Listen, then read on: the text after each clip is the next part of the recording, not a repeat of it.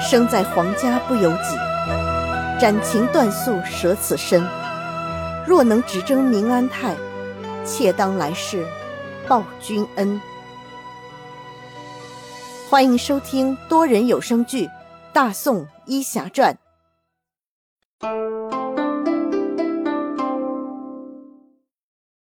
第六十二集，使者。书接上文，其实啊，这宋军在当时已经装备了一些火器，但是因为这些火器使用起来比较麻烦，一次发射之后重新装药的时间太长，很难以形成持续有效的杀伤，所以在军中并没有得到普遍的使用。叶禅是经过对军械处一些火药武器的了解，发现了那些爆炸式的火药武器威力很大，尤其是对于密集的人群，其杀伤力是远远要大于弓弩的。因此，叶禅很早就向沈万达提出了建议，想要制造大量的霹雳弹和滚地雷用于守城。为了解决霹雳弹用手扔不远的问题，叶禅还设计了抛石机，用木头制成底座和弹斗，把竹子劈开制成抛竿。抛竿一端用底座固定在地上，另一端装上弹斗，压完抛竿就把霹雳弹放到弹斗中，点燃引信，松开抛竿，利用竹子的弹性。将弹斗中的霹雳弹甩出去，这样便能大大增加霹雳弹的杀伤距离。沈万达听完之后，对叶禅的设计和建议非常的重视，立刻安排军械处大量制造抛弹机和霹雳弹等爆炸式的武器。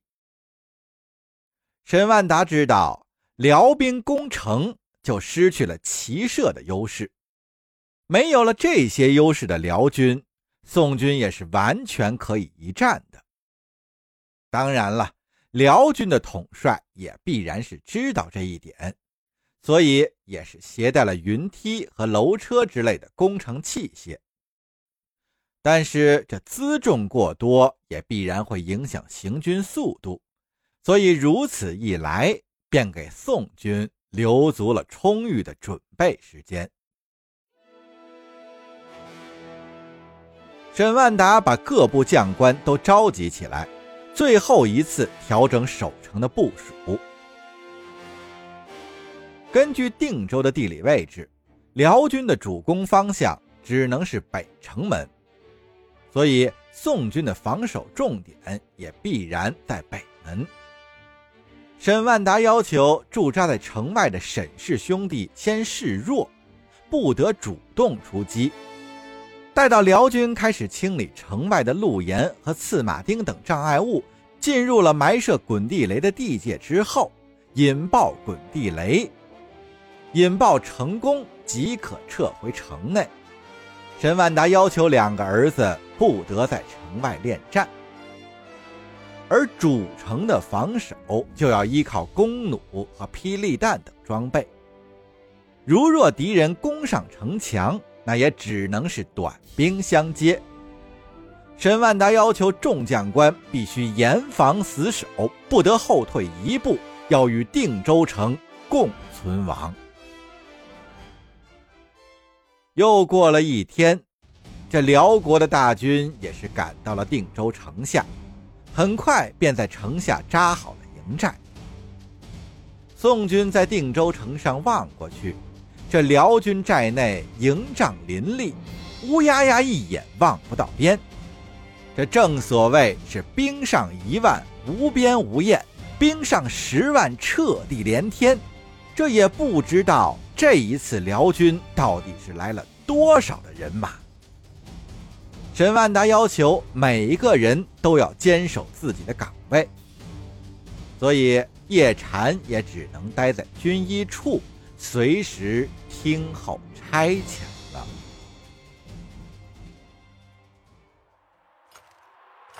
姚辇首领带着儿子和手下的头领来见萧燕燕，请示攻城的事宜。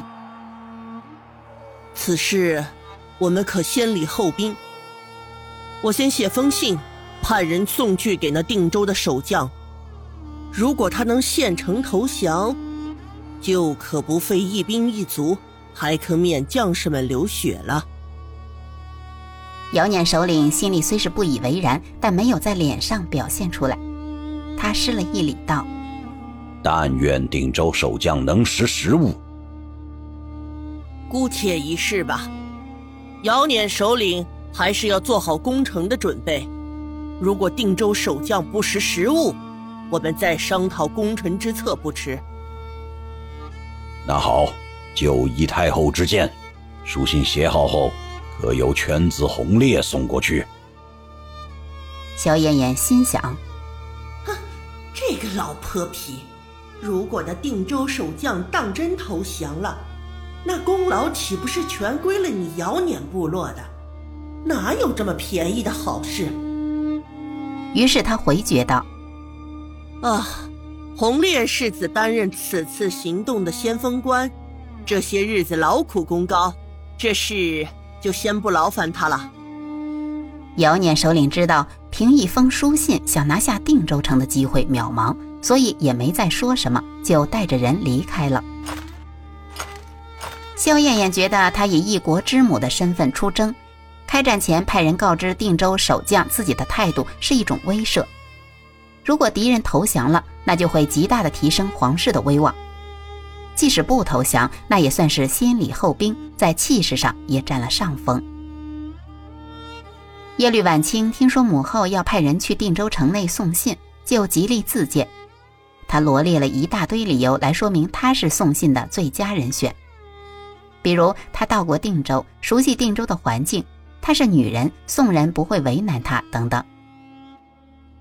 萧燕燕见他志在必得的样子，就笑问道：“哈哈。”看样子啊，你是还惦记着那定州城里姓，姓什么的大夫吧？耶律婉清也不隐瞒说：“是，他姓叶，叫叶禅。我想让他快点逃，毕竟他是我的救命恩人，我不想他死在定州。”好吧，上次我帮你发了口谕，这次啊，我就好人做到底。彻底也了了你的心愿，我觉得你对他如此上心，也算是仁至义尽了。耶律婉清施礼道：“谢谢母后。”你也下去准备准备吧，务必要小心一点。信写好了，我就叫你。耶律婉清高兴的去准备了。萧燕燕同意女儿去送信，也是有考虑的。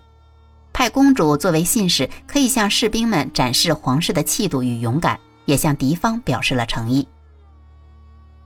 萧燕燕写好了劝降的书信，把耶律婉清叫了过来，嘱咐他一定要小心行事。耶律婉清拿着书信，萧达贵举着荆节，两人骑马慢慢向定州城走去。沈世礼这边在营中看见从辽营之中出来两个人，举着荆节，看起来是使者的身份。沈世礼吩咐士兵不要轻举妄动。等到耶律婉清和萧达贵到了宋军附近，也停住了马。萧达贵冲着沈世礼的营中喊道：“两国交战，不杀来使。”我们大辽随国公主奉命送大辽睿智皇太后亲笔书信一封给沈大人，请开棺放行。沈世仪在兄长的身边，听完之后是满脸的鄙夷，冲着营外大骂：“送个信还说这么多？”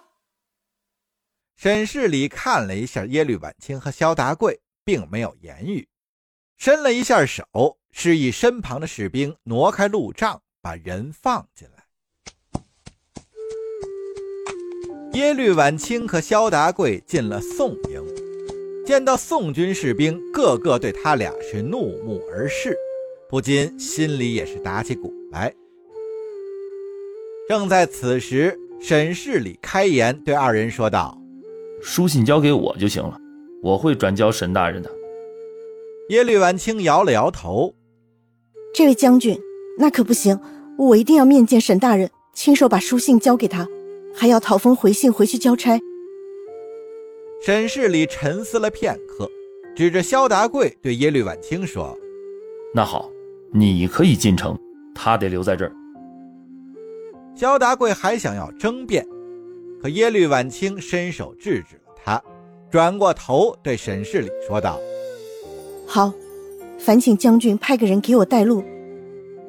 沈世礼看向了身边的沈世仪，你带这位辽国公主进城。沈世仪不情不愿地站起身，对着自己的二哥微微拱了拱手。遵命。耶律婉清也转过头对萧达贵说：“你可以回去了，我可能在城内多待会儿。”话虽是这么说。可萧达贵肯定是不肯回去，说是要在这儿等着耶律婉清。耶律婉清也没再说什么，便跟着沈世宜一步步向定州城走去。